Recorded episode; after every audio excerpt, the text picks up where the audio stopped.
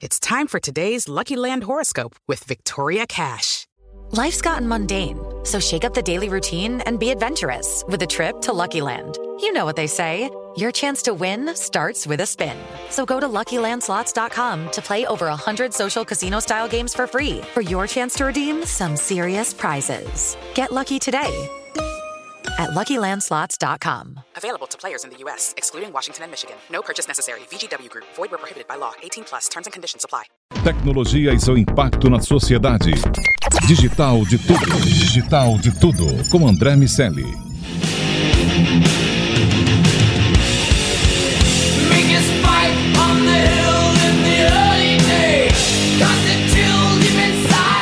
Salve, salve, habitantes da sociedade digital, sejam muito bem-vindos. Eu sou André Miceli e esse é o Digital de Tudo, seu podcast de tecnologia e negócios. Ainda no bunker, todo mundo aqui, cada um na sua casa, falando via Zoom, mas vamos andando. Hoje a gente está com o Sérgio Alexandre da PwC, ele vai contar para a gente é, um pouquinho é, de um estudo muito legal que eles fizeram e que tem muito a ver com esse processo de recuperação que todos vamos viver e vamos passar a trabalhar com esse novo normal. Estou também aqui com o Daniel Salvador, com o Iago Ribeiro e com o Fercil. Tudo bem, meus amigos? Tudo bem, Sérgio? E aí, pessoal, tudo bom?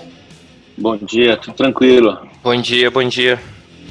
É, tudo Bom, vamos bem, lá. Tudo bem. Sérgio, é, conta pra gente é, o estudo e as implicações práticas é, do que vocês fizeram. Na verdade, conta um pouquinho sobre o que a PwC faz normalmente em relação a, essa, a esse entendimento do, do, do mundo e das tendências que a gente pode já observar. Tá legal, André. Prazer estar aqui com vocês. Um dia bastante especial aí. É, veja, a PwC já de, de bom tempo ela tem atuado, vamos dizer assim, para entender o impacto, né, desde lá de trás das mega tendências, né, e como isso tem é, de uma certa forma mexido aí, né, alterado o dia a dia dos nossos clientes e o nosso próprio, né, até porque nós também estamos inseridos nesse contexto aí que as mega tendências de alguma certa forma é, chegaram até nós, né. Dentro, dentro desse conceito, é, a gente tem cada vez mais pesquisado o impacto dessas mudanças, dessas mega tendências no dia a dia das pessoas, né? Pessoas clientes, pessoas né, colaboradores das empresas, né, pessoas consumidores, ou seja, cada vez mais entendendo o que realmente a tecnologia vai impactar no dia a dia. Por tecnologia, vamos entender tecnologias essenciais, tecnologias emergentes, né, ou seja, toda essa mudança que, esse, que essa avalanche tecnológica tem trazido aí para nós. Esse último estudo que nós fizemos, que o objetivo dele né, foi entender um pouquinho os desejos e os medos, vamos colocar dessa forma, que as pessoas têm hoje em relação à tecnologia em relação às mudanças que a tecnologia vai trazer, né, ou está trazendo para cada um de nós. Foi um estudo feito aí com um pouquinho mais de 20 mil pessoas ao redor do mundo, né? Sempre buscando ter de mil a duas mil pessoas por cada país. Né? Nesse caso, a gente teve duas mil pessoas no Brasil que foram pesquisadas. E a pesquisa mostra para a gente é, que, que pelo menos quatro características ou quatro mudanças né, que a tecnologia hoje está trazendo têm impactado as pessoas. Né? De forma muito rápida, né? A primeira mudança, né? Eu acho que está claro para todo mundo que a automatização vai, vai mexer nos nossos trabalhos, né? Vai mexer nos nossos processos, no nosso dia a dia. Que essa automatização cada vez mais vai exigir com que novos skills, né, novos conhecimentos sejam melhorados em nós, né, de uma forma geral no ser humano, né? 53% dos trabalhadores acreditam que a automação vai mexer no seu dia a dia, dentro das suas organizações, dentro daquilo que você está acostumado a fazer. E, e, é interessante que 77% dos adultos, né, aqueles na idade ali de 40 para cima, vamos dizer assim, né, eles entendem que eles precisam de alguma forma se preparar para essa mudança, né?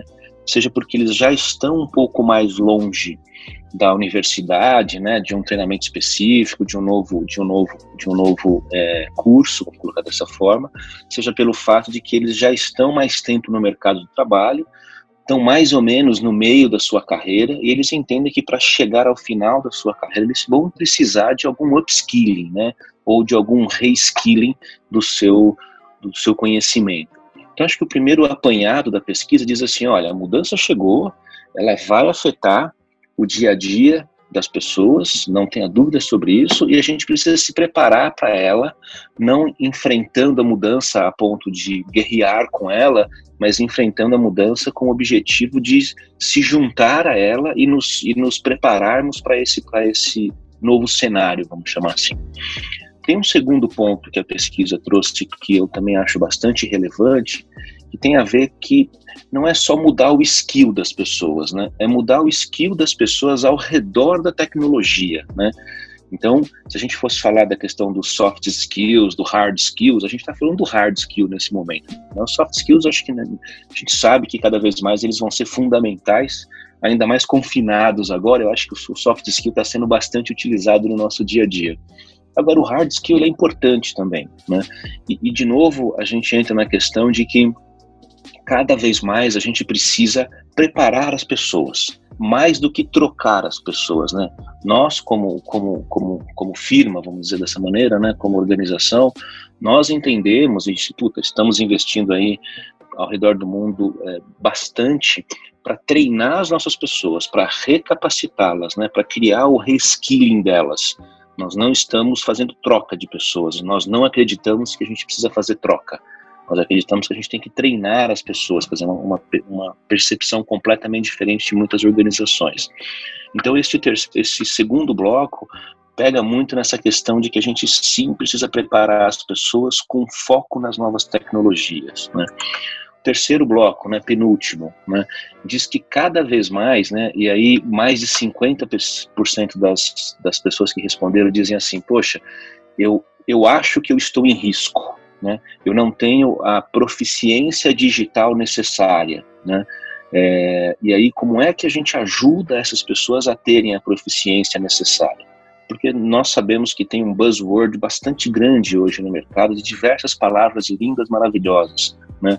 Agora, como é que a gente baixa isso para um nível em que as pessoas que falarem sobre é, como utilizar a inteligência artificial, como utilizar uma ferramenta de analytics, né, ou como fazer um robotic process automation, como a gente sai do buzzword e leva para alguma coisa mais no dia a dia, né? Então, 50% das pessoas, das pessoas que responderam a pesquisa diziam assim: eu quero me preparar para isso, eu preciso ter este upgrade, vamos chamar assim, né? me tornar uma pessoa 4.0, né? vamos colocar dessa forma, né? ou 5.0, depende do contexto, né? É, mas eu preciso melhorar e essa melhora passa pelos meus skills. Né? E o último ponto que a pesquisa traz é que, que eu acho que ele é bastante significante, né? dos 100% pesquisados, 77, que é o número também que aparece pela segunda vez, diz assim, eu quero isso.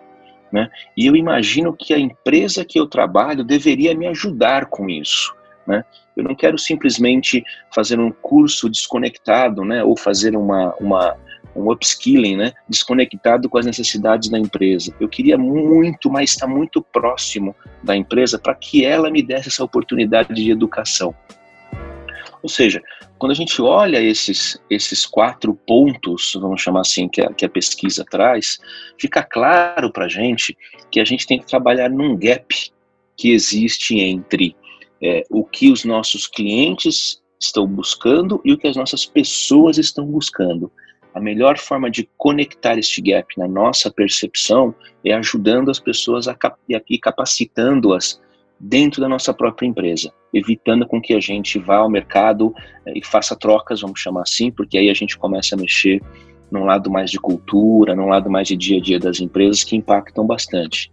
Acho que esse é o grande resumo da, da, da pesquisa, é, André e pessoal, que eu acho que vale a gente é, ter em mente que as pessoas, me parece, né, essas 22 mil aqui pesquisadas, é, que elas querem sim passar por um upskilling, passar por um método que as ajude a continuar nos seus empregos, que, que ajudem para que elas é, possam continuar agregando no dia a dia das suas empresas e dos seus processos, mesmo sabendo que muitos desses processos vão ser automatizados. Elas querem fazer parte disso, elas não querem ser trocadas. Né? Acho que esse é o grande ponto para mim. Oi, Sérgio. Daniel aqui, tudo bom? Tranquilo, Daniel. Sérgio, é, eu tava lendo aqui a pesquisa e a gente viu lá que 45% das pessoas, se não me engano, tem medo da automação. E, é, é, e também tem uma parte da população que está se preparando, está fazendo justamente essa atualização de skills, e uma parte, uma parte que não. Me parece que tem uma, uma segmentação da população que, eu- que eu entendi ali, que é a população que tem mais acesso a recurso, é, que está se preparando mais do que uma população que tem menos recurso. É, se me corrige se eu tiver esses dados, por favor. É, e ao mesmo tempo, me parece que a população que tem menos, teve menos acesso à, à informação, a menos recurso, é, é, a que, é a que tem mais medo de automação, mas também é a que menos está se preparando. É, me pareceu isso lendo o reporte. É, é isso mesmo? Quem são essas pessoas e como a população que tem empregos mais- com mais risco para automação pode se preparar?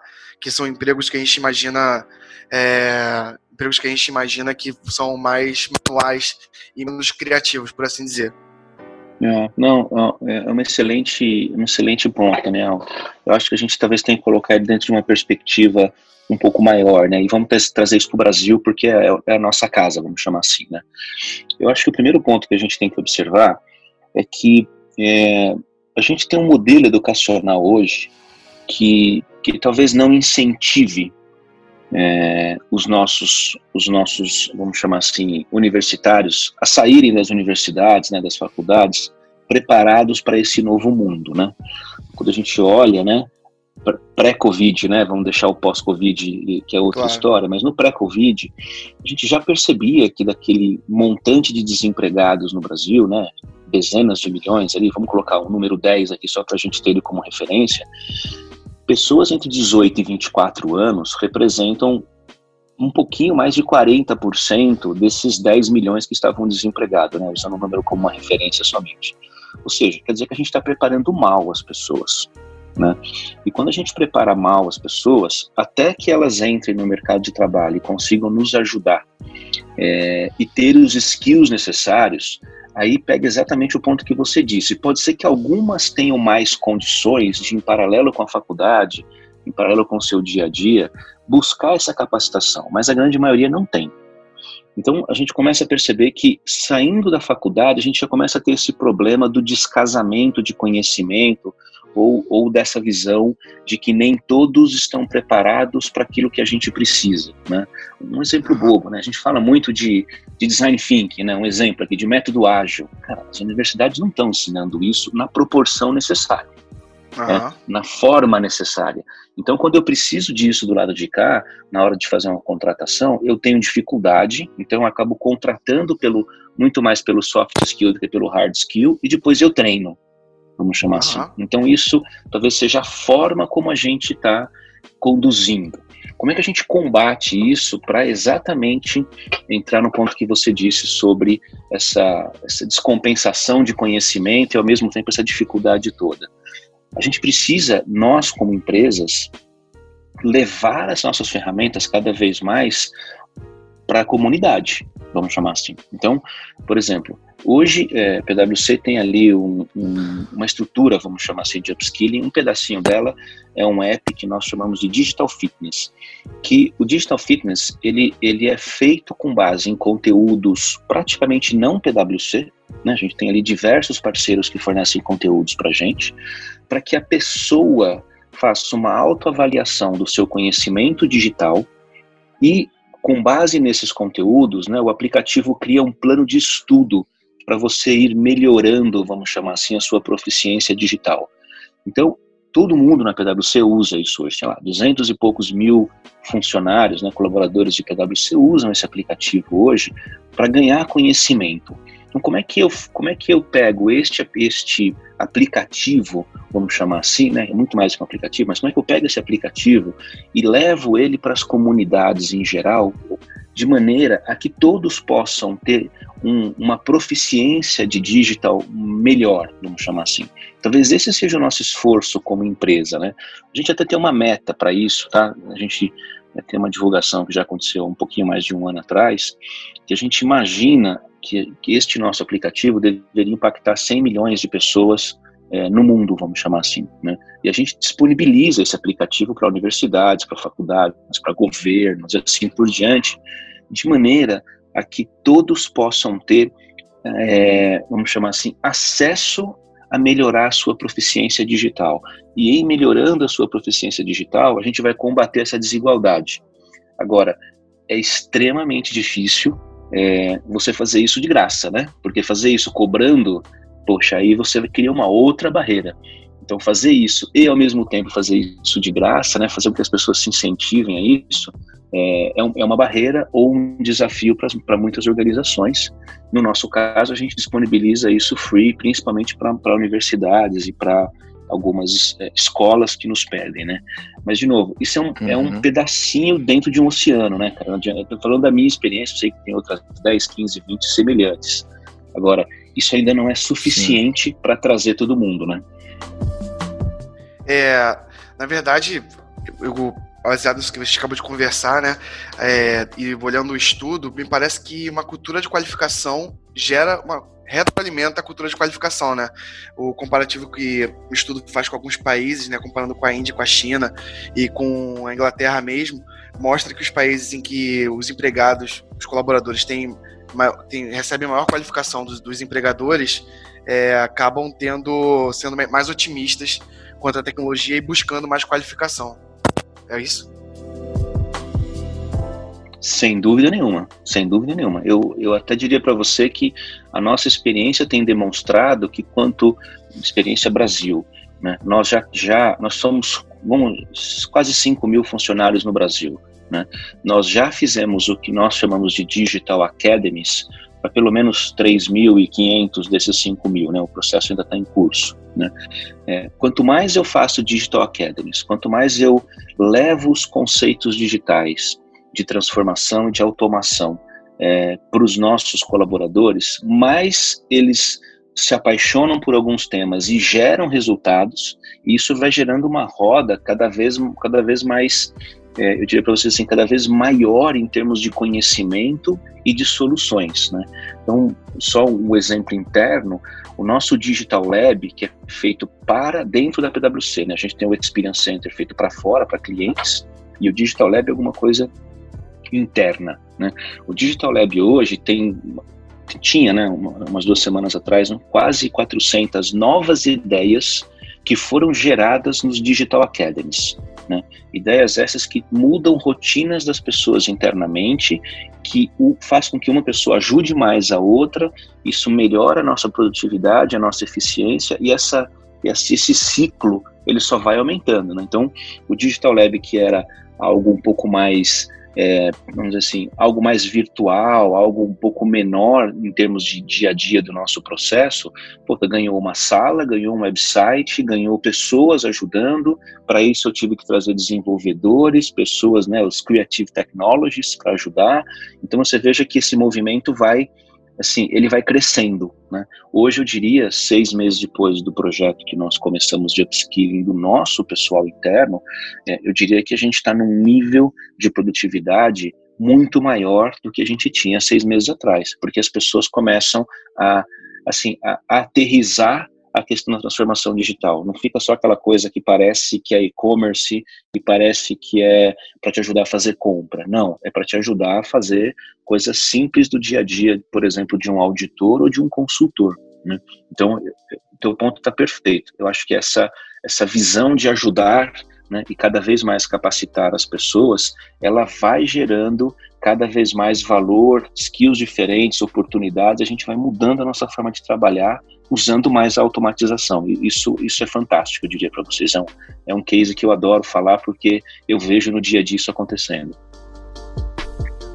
Oi, Sérgio, tudo bem? Beleza. Oi, é o Fernando aqui.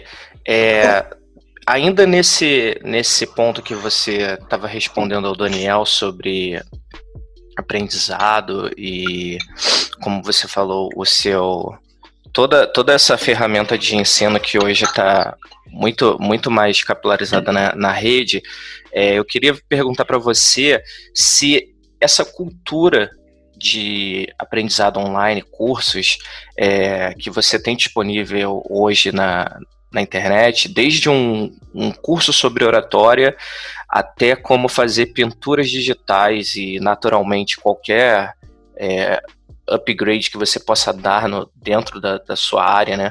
Fazer um curso específico que te ajude.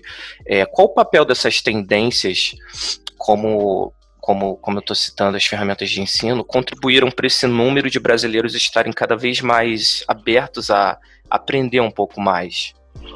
Olha, é, eu, eu, entendo que, é, que isso é uma oportunidade é, fantástica que cada vez mais a gente deveria ter é, novos tipos de aprendizado virtuais, né, ainda mais agora nesse momento, e parece que é uma coisa que veio para ficar, vamos chamar assim. Né? Costumo dizer que né, desde 2014 que eu estou tocando né, transformação digital na PwC, né, para fora, né, para cliente, né, e para dentro de casa também a transformação do dia a dia, né.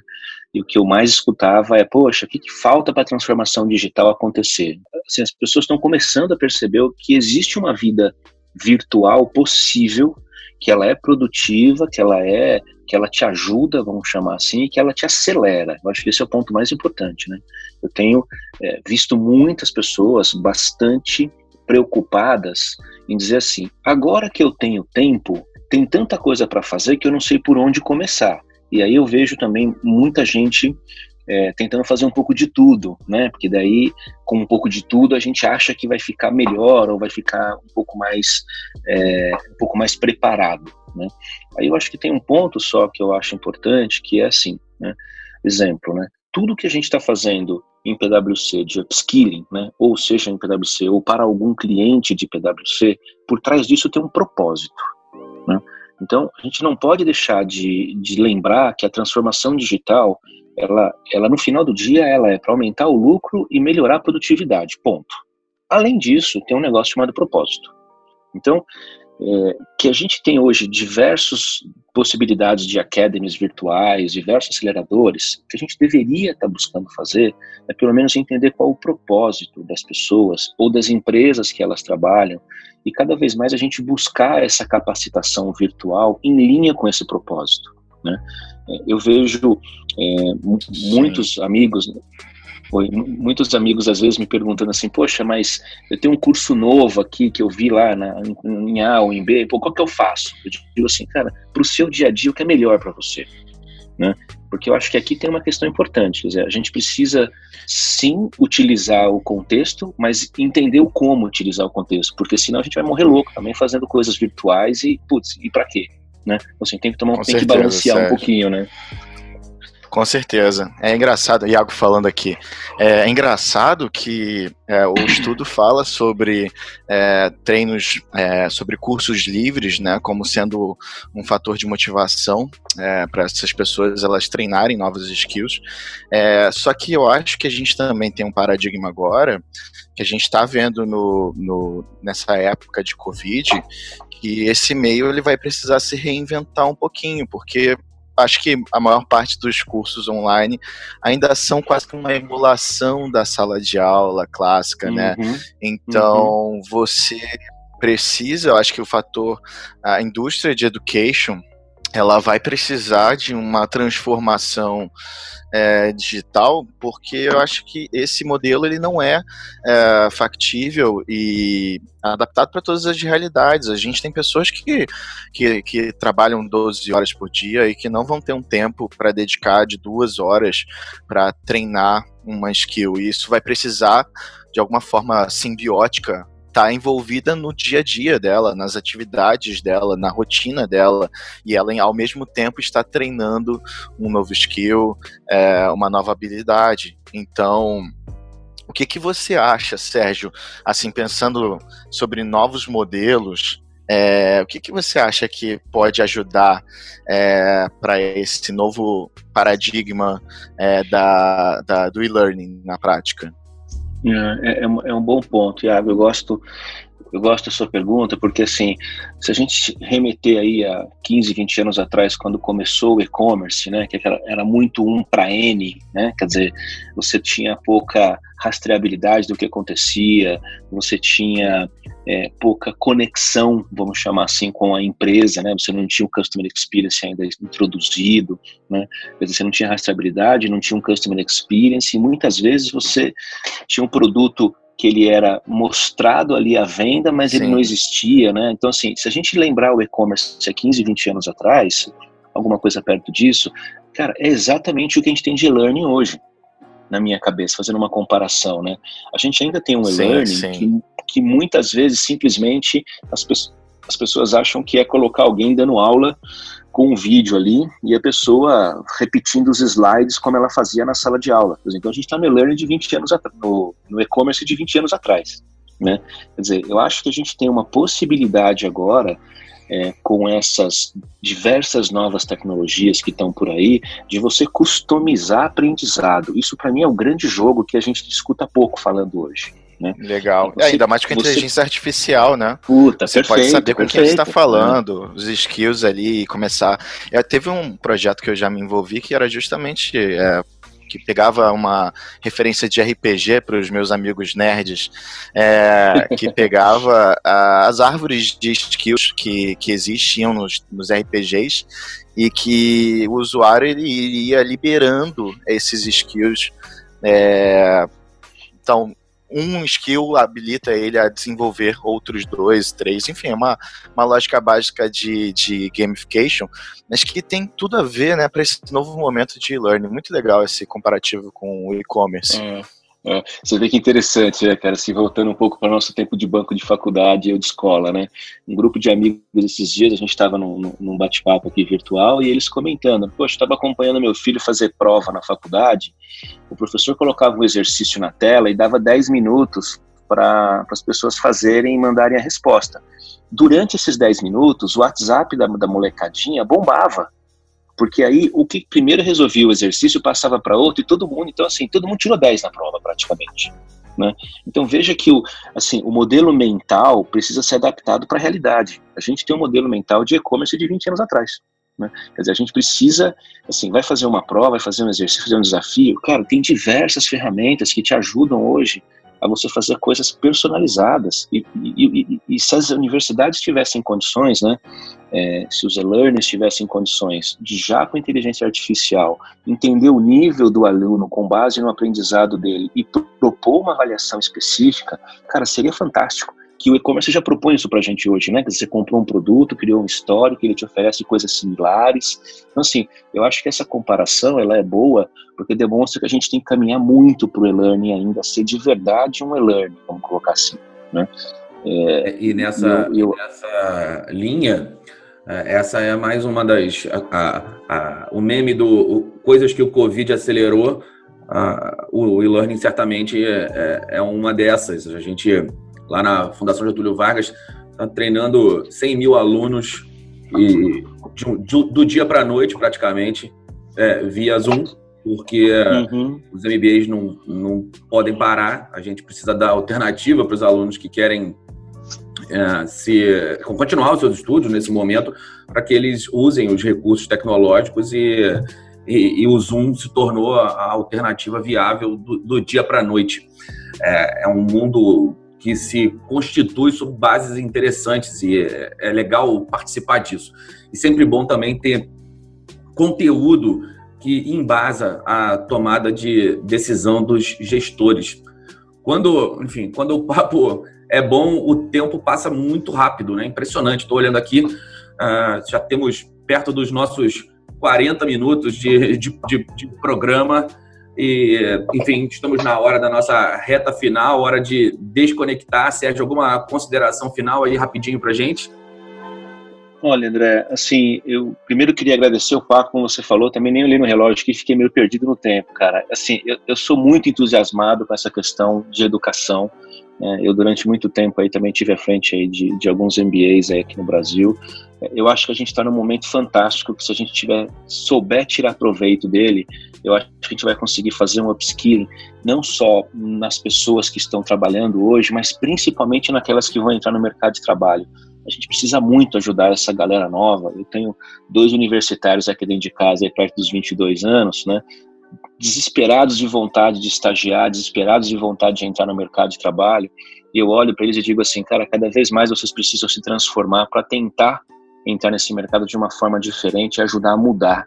Porque a gente ainda, como país, tem um problemão de produtividade, tem um problemão de assertividade, né? Vamos deixar isso de lado. Mas a gente precisa incentivar o jovem a entrar com a cabeça nova para começar a nos ajudar. Porque a gente vai conseguir, com certeza, dar um passo significativo aí pós-Covid, pelo menos é que eu imagino e desejo, né? Vamos colocar dessa forma, né? Sem dúvida. Bom, pessoal, o, o link para baixar o estudo completo e outras informações sobre o episódio você encontra lá no www.digitaldetudo.com.br. Siga a gente também no Instagram, no arroba Digital de Tudo.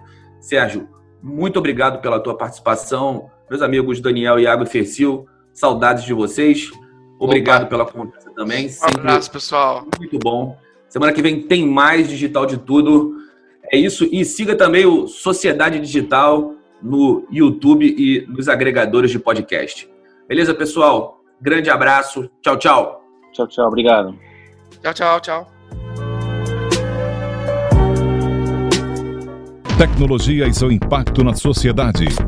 Digital de tudo. Digital de tudo. Com André Miscelli. Okay, round two. Name something that's not boring. A laundry? Ooh, a book club. Computer solitaire, huh? Ah, oh, sorry, we were looking for Chumba Casino. That's right. ChumbaCasino.com has over 100 casino style games. Join today and play for free for your chance to redeem some serious prizes. ChumbaCasino.com. No purchase necessary. Full prohibited by law. 18 plus terms and conditions apply. See website for details.